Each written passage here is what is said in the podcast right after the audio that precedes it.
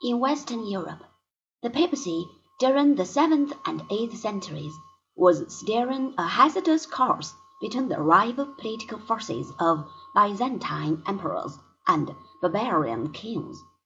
The Greek connection was in some ways preferable to dependence on the invaders.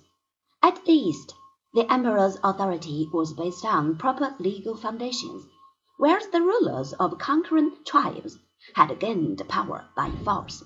Besides, the Eastern Empire maintained the standards of civilization that had ruled when Rome was great, and in this way kept alive some kind of universal outlook which stood in sharp contrast with the narrow nationalism of the barbarian.